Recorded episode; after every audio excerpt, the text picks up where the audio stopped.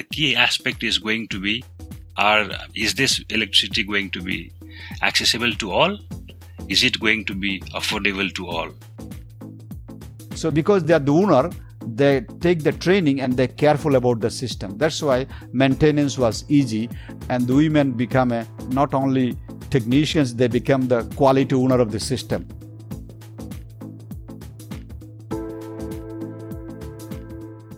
Willkommen zurück zu Stromaufwärts. Dieser Podcast soll für Energiewende und Klimaschutz begeistern. Und heute versuchen wir das nämlich, Melanie und Christian. Wir sind Teil des Grüner Stromlabel e.V., dem Ökoenergielabel der Umweltverbände. Und heute haben wir eine weitere Folge für euch mitgebracht zum Thema Energiesysteme und globale Ungleichheit. Zu dem Projekt Multi-Actor Partnerships for 100% Renewable Energy in the Global South. Ganz schön langer Name, deswegen kurz heißt es 100 Remap. In der letzten Folge haben wir gemeinsam mit Anna vom World Future Council und Joachim von Brot für die Welt schon einige Fragen klären können. Zum Beispiel, wie hängen Energiesysteme und Ungleichheit überhaupt zusammen? Was bedeutet denn Energiearmut und was bedeutet das für Arbeit, Bildung, Geschlechtergerechtigkeit, Teilhabe und Wohlstand und überhaupt, was hat das alles mit Energiesystemen zu tun? Wir wollen uns jetzt in dieser Folge mal mit den Lösungsansätzen beschäftigen. Wie wird denn das Potenzial erneuerbarer Energien für nachhaltige Entwicklungsstrategien und eine gerechtere Verteilung konkret genutzt? Wie wird es da konkret umgesetzt? Ähm, jetzt zu Beginn der Folge werden uns Anna und Joachim nochmal eine kurze Einordnung in die Projekte geben, die wir euch mitgebracht haben. Eins aus Nepal, eins aus Bangladesch und danach äh, gibt es sogar noch ein paar Interviews mit Ansprechpartnern vor Ort. Viel Spaß!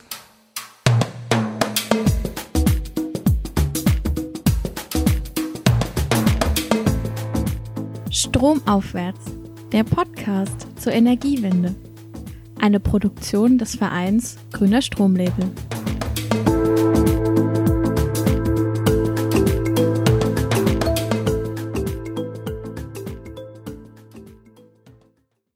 Wollen wir uns doch mal von der globalen Ebene zu ganz konkreten Projekten hinbewegen.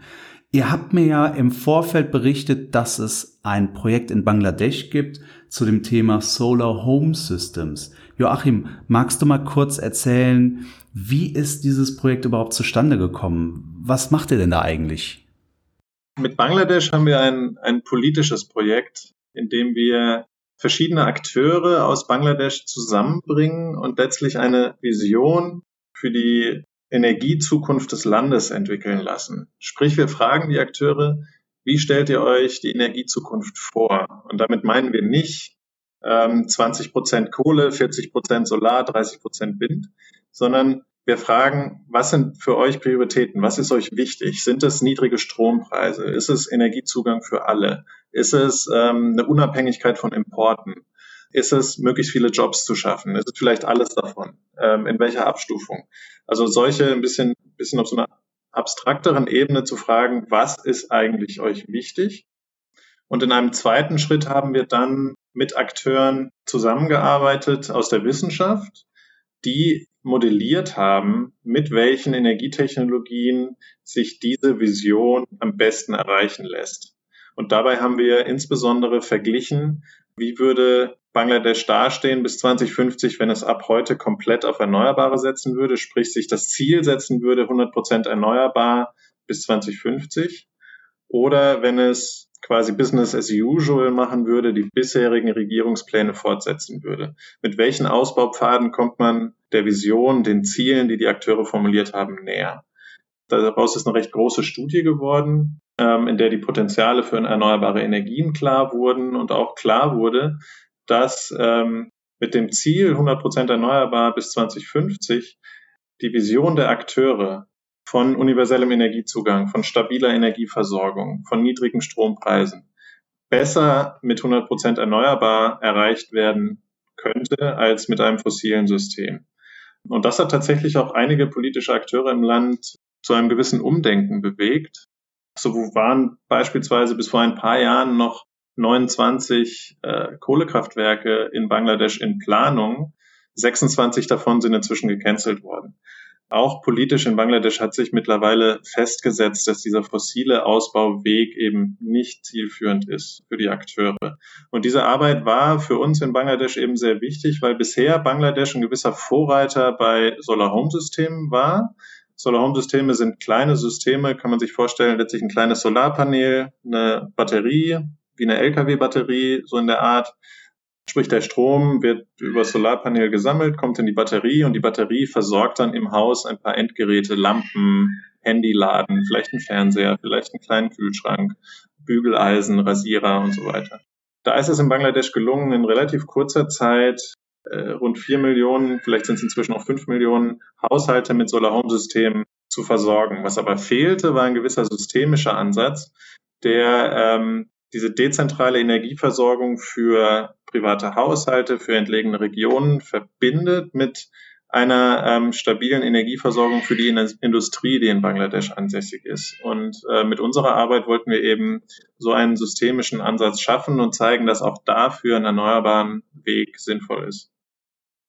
Vier Millionen Solar Home Systems, das ist ja echt eine beeindruckende Zahl. Das heißt, im Endeffekt werden damit ja dann vier Millionen Haushalte versorgt. Wie finanzieren sich denn diese Projekte? Wer sind denn die Akteure, die das überhaupt umsetzen, die da mitmachen? Das Finanzierungsmodell ist tatsächlich recht spannend. Was gemacht wurde, ist, ähm, es wurde ein Fonds eingerichtet von einigen internationalen Entwicklungsbanken. Die Weltbank war beteiligt, die KfW war beteiligt und andere Entwicklungsbanken haben einen Fonds aufgelegt, aus dem sich manche zertifizierte Anbieter von Solar Home Systemen bedienen konnten und zinsgünstig Kredite bekommen konnten. Jetzt, warum brauchen die Kredite zinsgünstig? Bei Erneuerbaren ist es meist ja so oder an sich immer, dass sie vorab Investitionen benötigen. Auch so ein Solar-Home-System muss man ja irgendwie vorfinanzieren. Wenn man es erstmal hat, hat man im Grunde keine Rechnung mehr. Die Sonne schickt ja keine Rechnung. Das heißt, das kostet nichts. Anders als wenn ich einen Dieselgenerator habe, in den ich, in den ich ständig Diesel kippen muss, habe ich das bei Solar-Home-Systemen nicht. Sobald das installiert ist, habe ich erstmal keine Kosten. Aber die Vorabinvestition ist eben recht hoch und für viele Privathaushalte, gerade in ärmeren Gegenden, zu hoch. Das heißt, man hat sich in Bangladesch angeschaut, was geben diese Haushalte ähm, für Kerosin, also Beleuchtung, vielleicht auch fürs Handyladen in irgendwelchen externen Shops jeden Monat aus und haben dann versucht, das die Haushalte mit diesen monatlichen Ausgaben, die sie bisher haben, so ein Solar Home System finanzieren können. Das heißt, man hat ihnen eine Art Mikrokredit gegeben und gesagt, okay, wir verleihen euch erstmal dieses Solar Home System für drei Jahre. In den drei Jahren bezahlt ihr es ab und dann gehört es euch. Das heißt aber natürlich, dass die Anbieter von solchen Solar Home Systemen die Systeme über drei Jahre vorfinanzieren müssen. Und damit sie das zinsgünstig können, haben eben Entwicklungsbanken diesen großen Fonds für Bangladesch geschaffen, aus dem die Unternehmen dann eben günstig Kredite bekommen können. Ihr habt uns auch Kontakt zu einem Akteur vor Ort hergestellt, der uns dann seine ganz eigene Perspektive mitbringen kann. Dieses Mal haben wir zum ersten Mal internationale Gäste und deswegen sind die Interviews dann auch auf Englisch. Ich werde im Interview an der einen oder anderen Stelle immer mal wieder eingrätschen und das Gesagte für euch kurz nochmal zusammenfassen und einordnen. Hello, uh, Deepal Chandra Barua. I hope the name was pronounced more or less correctly from Bangladesh. Would you like to introduce yourself? Thank you. My name is Deepal Chandra Barua, co-founder of the Grameen Bank and founding managing director Grameen Shakti. Right now, I am the founder of Bright Green Energy Foundation and also the counselor of World Future Council based in Germany. Mm-hmm. Thank you very much. Um, could you um, give our audience a brief summary of the solar home systems project? How do solar home systems work exactly and what's about with the whole project? Thank you. Uh, Bangladesh is around now 170 million people living in Bangladesh. In 1996, we started a solar home system program. At that time, only uh, 15% people have electricity, 85% people have no electricity. So we are traveling in the rural area every time uh, people asking for the electricity. So we started a solar home system because Bangladesh is a flat country, uh, ample sunshine. The solar home systems are consist of a PV module, photovoltaic module, mounting structure, battery, and charge controller, and also fluorescent light or LED lights. Right now, LED lights and wiring as well as outlet fixtures for installation. So once we install PV photovoltaic solar panel in the rooftop and the charge controller inside the house and battery inside the house and we have a cable for lights and televisions and so solar PV module converts sunlight into electricity to provide reliable power for lighting and also for operating appliances like radio, television, electric fans, computers and mobile phone. So in Bangladesh, uh, mobile phone is very popular. So everybody wants uh, television and mobile phone connection. And so this is very popular. The electricity that generated by the PV module can be easily stored in a battery so that in the evening time, uh, people can use for television and for mobile phone charging for daytime also and also uh, fan. Herr Barua hat gerade erzählt, dass zu Beginn des Projekts, nämlich 1996, 85 Prozent der Menschen in Bangladesch keinen Zugang zu Elektrizität hatten. Das betraf besonders die ländlichen Regionen, weshalb er für das Projekt dorthin reiste. Die Solar Home Systems oder Systeme bestehen aus Photovoltaikmodulen und Batterien. Dadurch haben die Menschen Licht und die Möglichkeit, ihre elektronischen Geräte zu nutzen und das eben auch abends. Charge controller is to control the total operation. This way, the solar home system taps the power from the sun and energize the rural areas. So it works like this: sunshine in the daytime, so store uh, uh, electricity in the battery. Evening time, they can use it for lighting, for watching television, or uh, and running radio in the daytime or evening time and mobile phone charging. So they can use mobile phone. So this is a, a, solar home system works like this way in bangladesh. Mm-hmm. thank you very much for the brief introduction. Um, so i understood it right. You started in 1996 with the project? So yes. this is about six or seven years before the, the first renewable energy law in Germany, uh, um, was established. That's uh, really interesting because in Germany you have sometimes the perspective that uh, Germany is uh, the pioneer of uh, renewable energy and energy transition, and so uh, yeah, you you were Thank you, first. Christian. Actually, Bangladesh a, only 15% of people have electricity. We started mm-hmm. a microcredit, so I'm traveling in the rural area around 29 days in a month.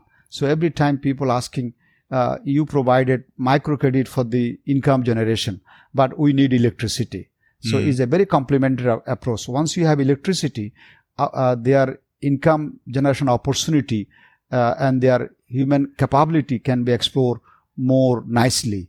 So mm. you mentioned rightly that we are very much uh, started in very early stage. This is a demand coming from the ground level, the, from the village level people. Yeah, thank you. And um, how much uh, solar home systems have been established uh, until now?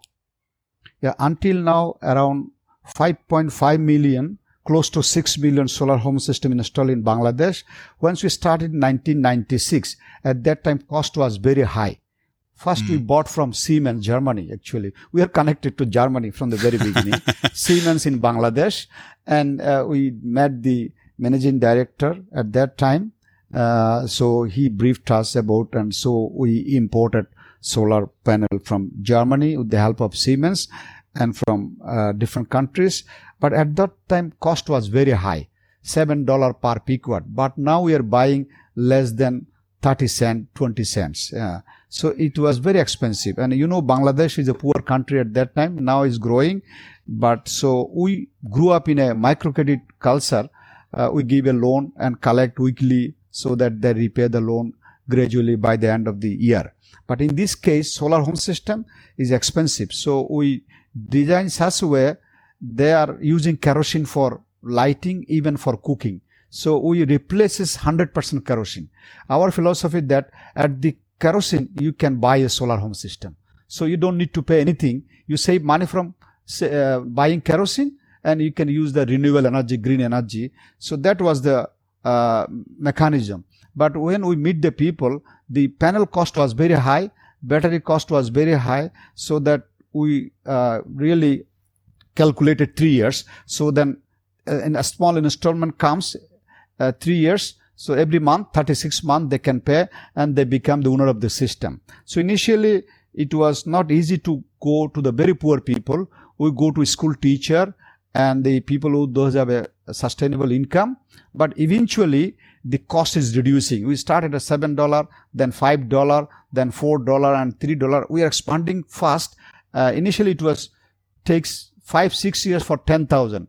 Then we install ten thousand every day. Uh, because the financing mechanism is available and the cost of solar panel is reducing, the cost of battery and other, and we train women. So uh, eventually uh, the cost reduce and then uh, installment comes around at the cost of kerosene. So that's why, uh, and the Bangladesh government also supported us to uh, expansion through a loan program under the it call. So, uh, Grameen Shakti started in 1996.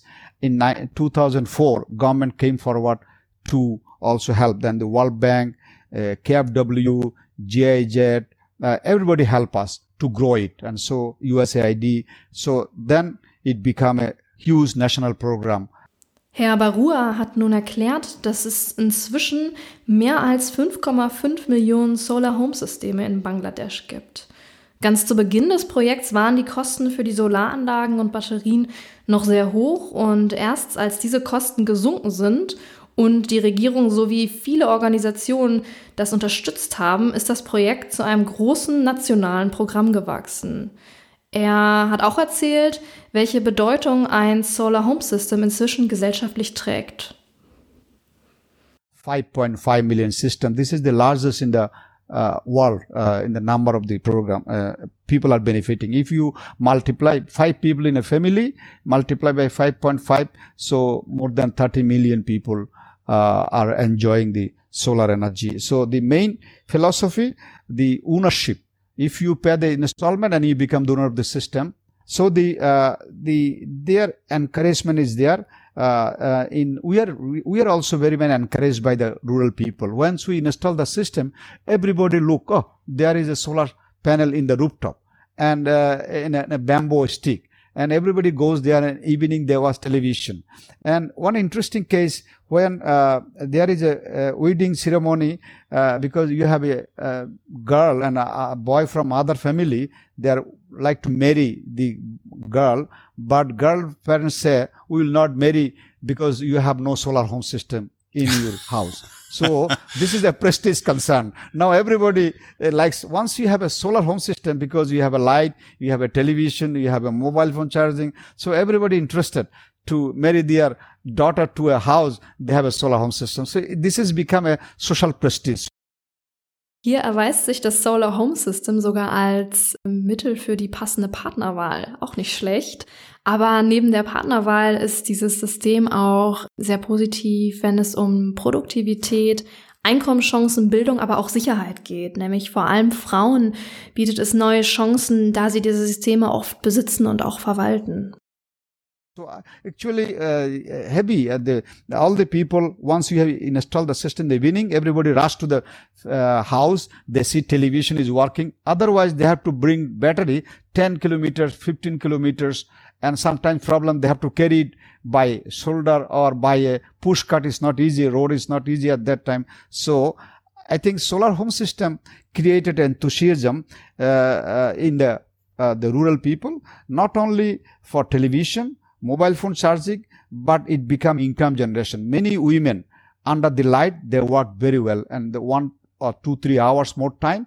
Even a small barber shop, in a furniture shop, uh, they are buying the system not only for the house, they are shops. So, and many rural market, if you visit, I'm visiting the market, I see there are 50 shops. You can see 30 solar panel in the market. I, I term as a solar market because all the uh, the uh, panel and they have a light in four, three shops in the in the rural area. So this is a very encouraging. That's why it grow an ownership model also because it's not owned by some company, it's not owned by government because you are paying uh, 15% down payment and remaining you are paying installment from your income sources. In many shops, they have more income because even if they have to close down or the kerosene lamp is not enough.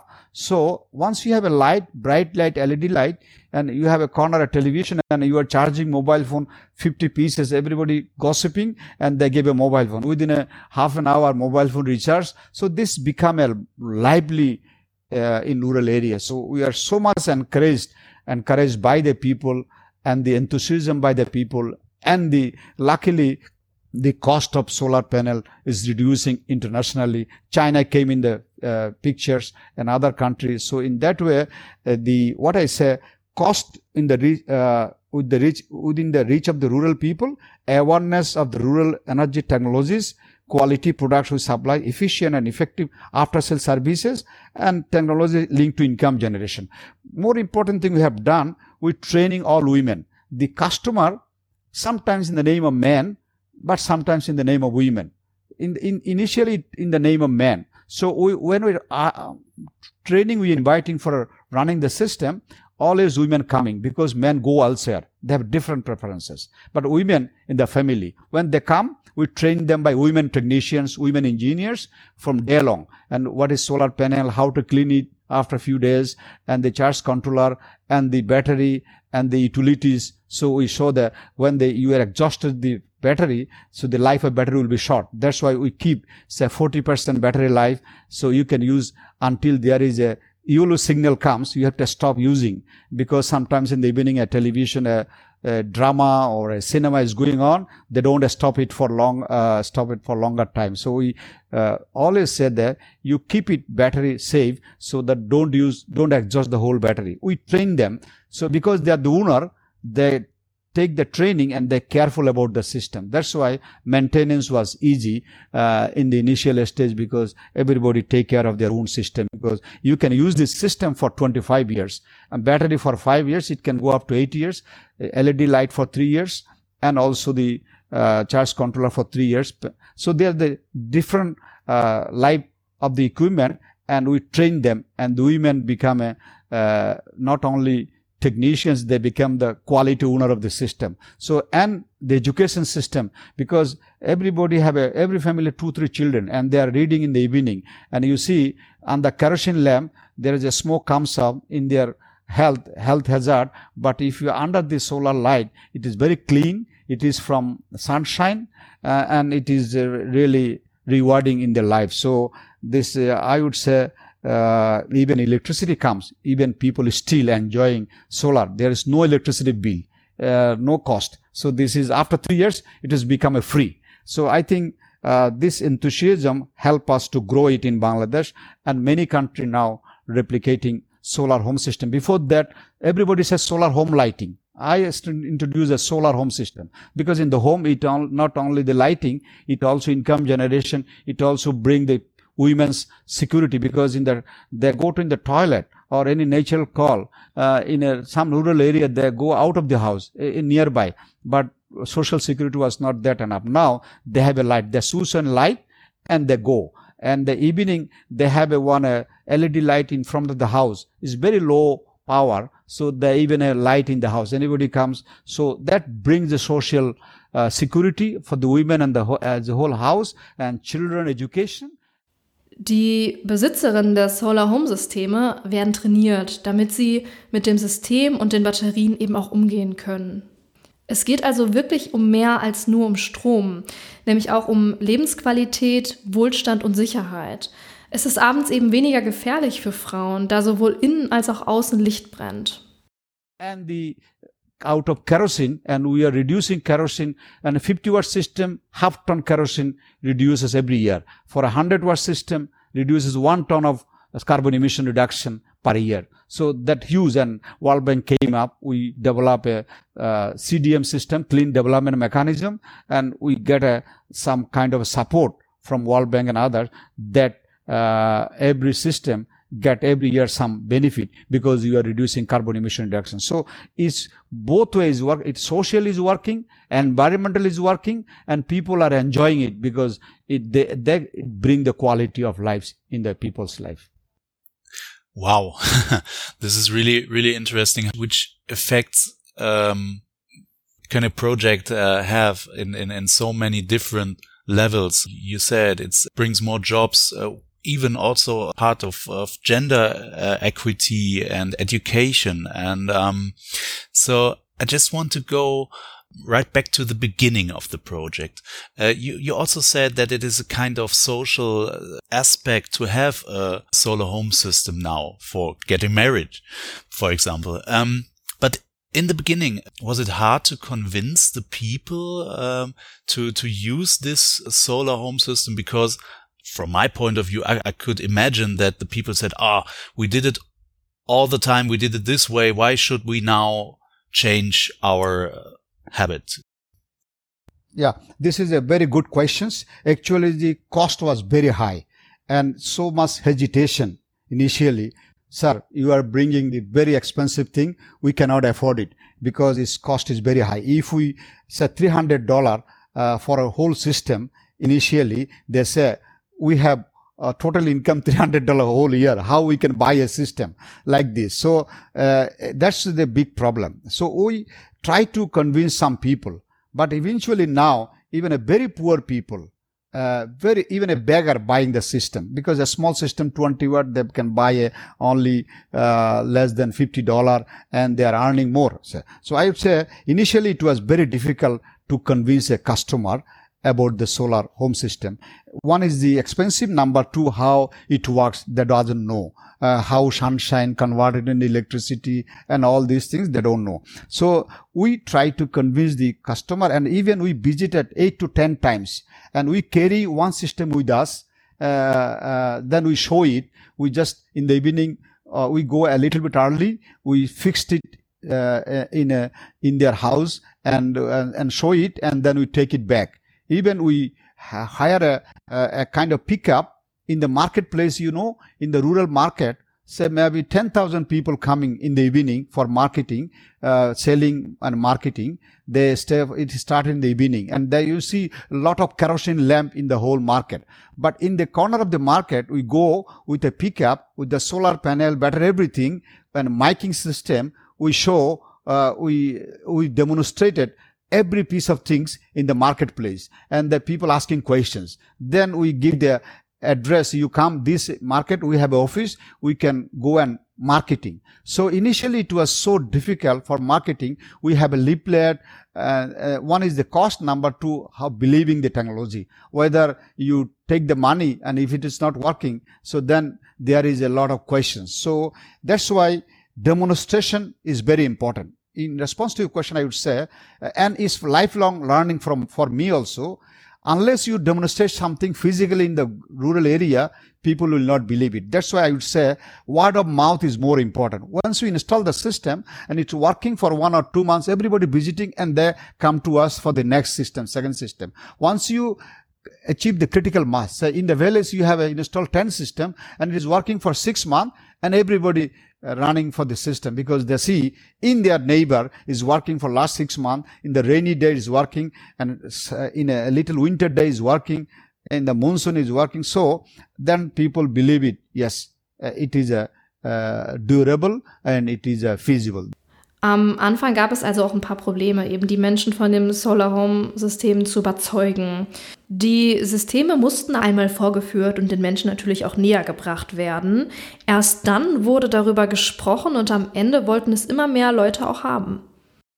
That's why initially it was so tough when we training train all the people, all the customers gradually to acquainted with the system and they become a trainer to other people. People coming and asking, how it worked and they're explaining nicely. So they become a, a, a, kind of a solar ambassador in their own country, in their, in, in, the, in their own village, in, in a local level. Hmm. Thank you. Thank you very much. Just one last brief question. So, um, from the past to the future, what are the, the perspectives for the future with the project? Um, could you just give a brief answer. Yeah, I think the uh, future is bright and Bangladesh, if you see 96, now reality is different. Bangladesh have government targeted 100% electricity uh, uh, to the all the people because we have island, we have a remote areas, hilly area, and other Chittagong Hill Tracts. But the the, the uh, they already in the statistics, 10% people they cannot reach because of the island remote area. So 100% electricity actually by including the solar. But in many places already electricity arrived. So, and uh, many people asking me what is happening to the solar home system. I would say now I'm investigating, I'm traveling every time, our colleague traveling every time. We found that now solar home system is still growing because the electricity raise rate is increasing every day.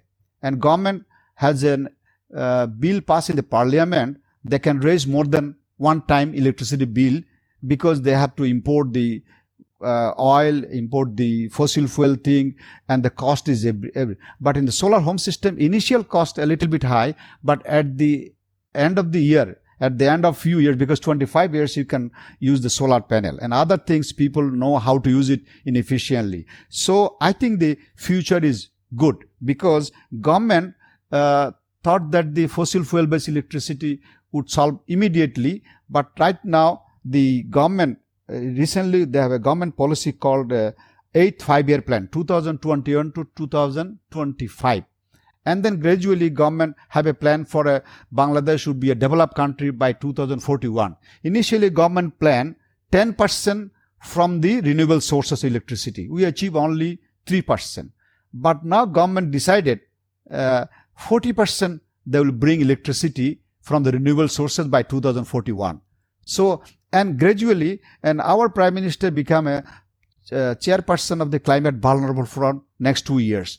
And the forum decided by 2050, all the forum country uh, a directional goal to 100% renewable energy. So Bangladesh decided to 40% by uh, 41, 2041. So I think the solar created a, a, hope in Bangladesh because we started a irrigation program. Solar irrigation program is running very well and 50% uh, time for irrigation, 50% we are transferring the electricity to the grid line, the national grid line. So we are producing electricity for irrigation and also uh, additional electricity transporting to the grid line.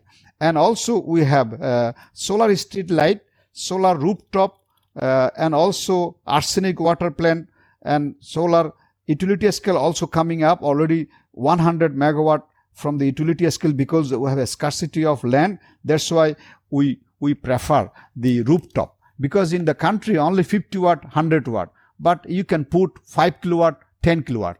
In a big factory, you can have a megawatt. So, and the rooftop program is now coming up because government uh, adopted policy uh, net metering system. You can produce electricity 70% from your own sources by solar and uh, remaining 30% you can take from the government uh, electricity uh, supplier. So in, in both way, one is the policy wise government decided. Number two, net metering system also government approval is there and now is growing rooftop because you know Bangladesh million houses uh, there and, and every every month is new houses coming up. So rooftop is there and sunshine is there. So I think this is an, a solar home system create a enthusiasm, create a solar mind in the community, in the policy making, in the governments. So I think this is a huge uh, a hope created, and Bangladesh gradually uh, trying to uh, create a enabling environment policy financing. Uh, so the 40 percent uh, uh, electricity will be coming from renewable sources. I believe gradually it will be more than 50 percent. So I I'm always telling that uh, this is a, country of solar nation because we have a plenty of sunshine. We produce rice, we produce vegetable, we produce fish, we produce everything, uh, timber. Why not we produce our own electricity from the rooftop because there is a good sunshine uh, in Bangladesh. Uh, thank you very much. that was really, really interesting. Kommen wir noch zu einem weiteren Projekt, ganz in der Nähe sozusagen in direkter Nachbarschaft zu Bangladesch, nämlich in Nepal. Da geht es um Clean Cooking. Anna, magst du uns da mal umreißen, worum geht es denn da und was habt ihr da überhaupt gemacht oder was macht ihr da? Mhm, klar, gerne. Also in Nepal machen wir im Prinzip ein sehr ähnliches Projekt wie das, was äh, Joachim gerade schon beschrieben hat in Bangladesch. Und zwar ist das politische Arbeit, das heißt, wir werden auch so eine Langzeitstrategie entwickeln. Aber in Nepal, das ist jetzt ein besonderer Fall, denn Nepal hat mit die höchste Nutzungsrate von Biomasse. Das heißt, der Großteil der Energie in Nepal, und ich rede jetzt nicht von Elektrizität, aber wirklich Energie als solches, ähm, stammt aus Biomasse. Das heißt, aus meistens Bäumen, ähm, Abfall, die beim Gärtnern, beim, Ko beim Kochen oder sonst wo liegen gelassen worden sind. Und das meiste davon wird zum Kochen benutzt. Das heißt, die meisten Menschen in Nepal kochen noch mit traditioneller Biomasse. Kohle, Feuerholz etc. Und das hatten wir vorhin schon kurz angesprochen. Das hat natürlich immense Nachteile, nicht nur für die Gesundheit, gerade von Frauen und Kindern, sondern führt auch zu zunehmender Entwaldung. Und wie wir inzwischen, glaube ich, alle wissen, keine Bäume, weniger Wasser, mehr Schäden durch den Klimawandel. Das heißt, eine zunehmende Entwaldung in Nepal kann dazu führen, dass das doch recht kleine Land in Südasien noch stärker von den Folgen des Klimawandels betroffen werden wird in Zukunft. Zum Beispiel könnte sich die Landnutzung ändern. Ähm, Gerste, Korn, etc. könnten eventuell, die Ernten könnten ausfallen. Und was wir jetzt machen wollen, ist, dass wir durch solch eine politische Arbeit die vielen Akteure dazu bewegen wollen, die Vorteile einer dezentralen Energieversorgung zu sehen und diese auch tatsächlich auf Kochen und Kochen mit Elektrizität aus Erneuerbaren anzuwenden. Das heißt, was wir in den nächsten Jahren tun werden, ist, dass wir unsere nationale Arbeit auf verschiedene Schlüsselregionen runterbrechen und da wirklich versuchen, Pilotprojekte zu installieren, wie diese Kommunen oder Dörfer sich mit 100 Prozent erneuerbarer Elektrizität versorgen können. Und dazu einen Teil dazu beitragen, Kochen auch nachhaltiger zu gestalten. Vielen Dank für die Umschreibung des Projektes. Und wie das vor Ort abläuft, dazu haben wir auch noch einmal einen Ansprechpartner äh, zugeschaltet, direkt aus Nepal, natürlich auch auf Englisch. Thank you uh, for joining us today, Deepesh Joshi from the WWF uh, Nepal. Could you please introduce yourself? Hi everyone, uh, this is Deepesh Joshi. Uh, I head the climate and energy program at WWF Nepal. I work uh, in Kathmandu office. Uh, we have a couple of field offices around Nepal itself. So I've been with uh, WWF Nepal for eight years now. Uh, prior to that, I also worked in one of their projects implemented by government of Nepal and WWF jointly. Uh, so I was working with community-based conservation and uh, improving energy access, energy efficiency, uh, those kind of uh, activities on the ground with local communities. Mm-hmm. Thank you very much. And um, yeah, let's start with the with the project. Um, what is what is the project about we are talking uh, about now? Um, could you just uh, give a brief introduction of biomass project? So this is uh, more to do with uh, enhancing renewable energy access and efficiency in Nepal. Mm-hmm. as of now, uh, renewable energy, are say the main mainstream energy uh, covers quite a lot of Nepal. The data says uh, electricity access is up to 95% in certain areas, whereas it's up to 35% in other areas. So that largely depends on Nepal's geography, which is uh, very diverse, like from the mountains in the north to plain south, which is completely flat.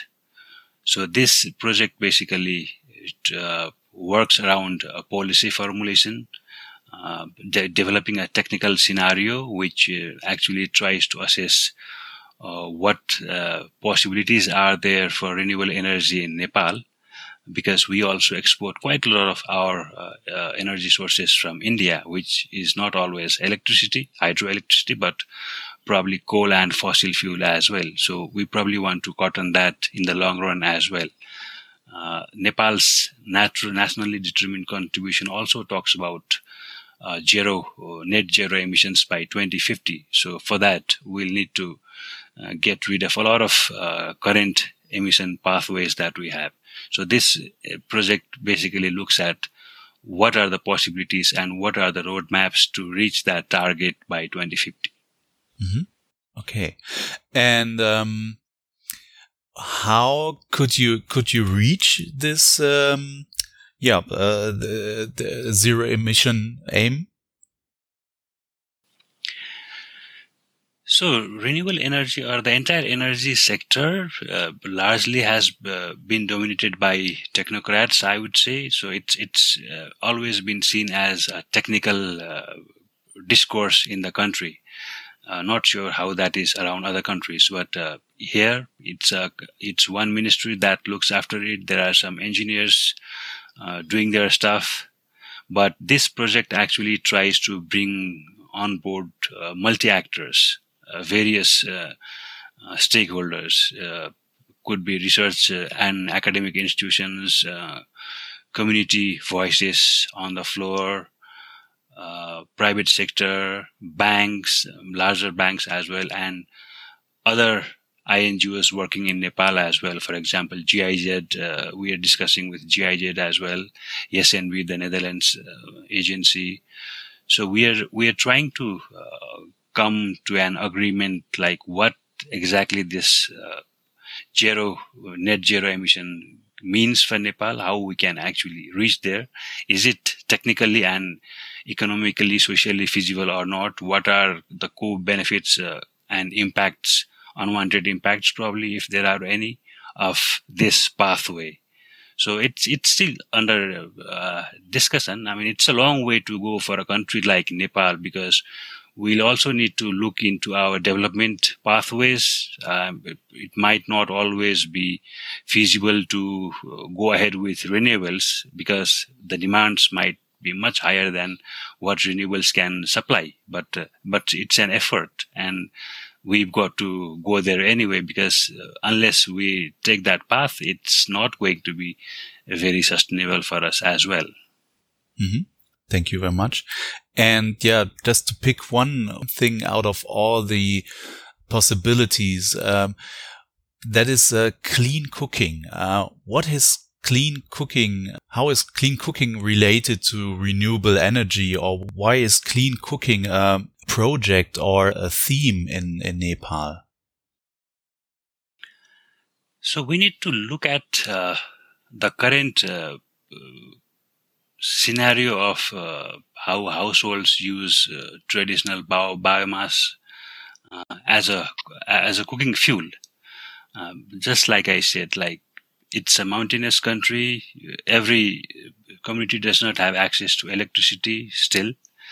Uh, whatever is available electricity, it's not completely reliable. I mean, you will not have the technologies to back other forms of cooking. So currently 68% of households, that's a large uh, percentage, I would say, uh, use uh, traditional biomass. So that's uh, more to do with uh, firewood, agricultural residue, or even dried cow dongs. So where does this come from is a key question. The, all this come from forest and agricultural lands. And one of the major emission sources for Nepal is agricultural and forest and other land uses. So we are we are negatively impacting those areas, largely forests. So most of the forests are managed by communities as long as they are uh, near to those communities.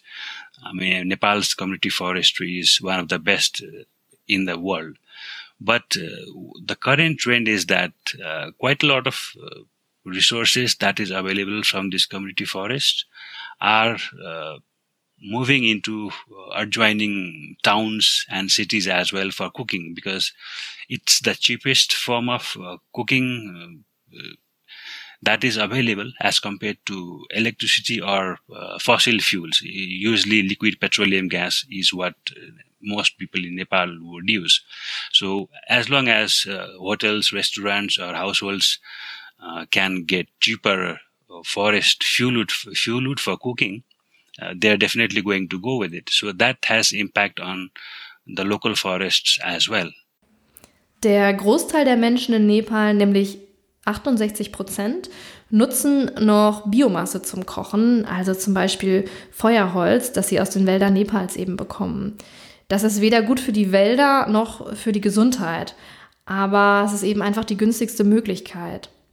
Außerdem kann es wegen der Wildtiere im Wald auch sehr gefährlich werden.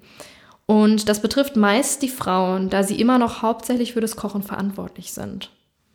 And then it uh, has possibilities of human wildlife conflict as well. I mean, we do not talk a lot talk lot about it, but uh, once people uh, go deeper into forest areas to collect uh, firewood, there are chances of human wildlife conflict. And this is an emerging uh, issue in Nepal currently. Like we, the rhinos, the number of rhinos, tigers are on the rise, but conflicts have been doubling in recent years. I mean, this is definitely going to uh, go higher with people getting deeper into the forest. And the other thing is, it's mostly women and children who look after uh, kitchens in Nepal still, I would say. Uh, has not transformed a lot. So it's their responsibility to look uh, after, look for firewood, uh, make that fire, clean the utensils uh, that you use in these fires. So it has a lot of health impacts on these women and girls, especially due to the burning of uh, fuel wood indoors. I mean, the indoor air quality is pretty poor uh, in rural areas, uh, not that poor in urban areas because the sources are gradually changing. So all that time they use uh, collecting this uh, firewood could be invested in other economic activities or educational activities, or maybe they could have better health. So it's not very clean whatever they're they're using as of now. Mm-hmm. Okay, uh, yeah, really, really interesting. Um, so what is your um, your method to change from from yeah biomass cooking to clean cooking? How how could this work? Only with electricity, or where where does the electricity come from, for example? So the electricity largely comes from hydropower as of now. And whatever is available, it's not very reliable as well. Like we used to have power cuts for up to 14 to 16 hours. So that's, that's a lot. I mean, with that, that long power cuts, you cannot rely on electricity for cooking or even for anything. So it's like when there is power, you just want to recharge your phone, laptop, whatever utilities that you have. So still the key aspect is going to be are is this electricity going to be accessible to all is it going to be affordable to all and other than that the other thing is like there are certain some projects which have started electric cooking in some uh, villages. But the issue is our current infrastructure does not always support electric cooking. So it, it, it is a technical issue that I might not be able to explain very well, but the power that goes into each households currently might not be uh, able to make those electric stoves functions like they do it in Europe. Die Energie kommt hauptsächlich aus Wasserkraftwerken, aber trotzdem gibt es ein paar Probleme. Zum einen ist die Energieversorgung nicht zuverlässig und zum anderen fehlt teilweise die nötige Infrastruktur in den Dörfern, um elektrisch zu kochen. Zudem kommt, dass die Menschen es nicht gewohnt sind, elektrisch zu kochen und ihnen der Übergang zu einer neuen Technologie ja auch schwerfällt. So, it's a it's a long battle, I would say. The the, challenge with uh, improving technical technical the infrastructure along with uh, this shift from uh, not not so clean cooking to clean cooking. Uh, it must go, but it's not a simple thing. The other the other part is even if you give some someone a technology, you're providing a new technology to a household, that does not mean they will simply accept it. So it has also got a lot to do with social and behavioral trans- transition. I mean, people are not comfortable cooking on electricity when they are, they have been cooking on fire for decades and decades and they're not still comfortable. So that all takes time.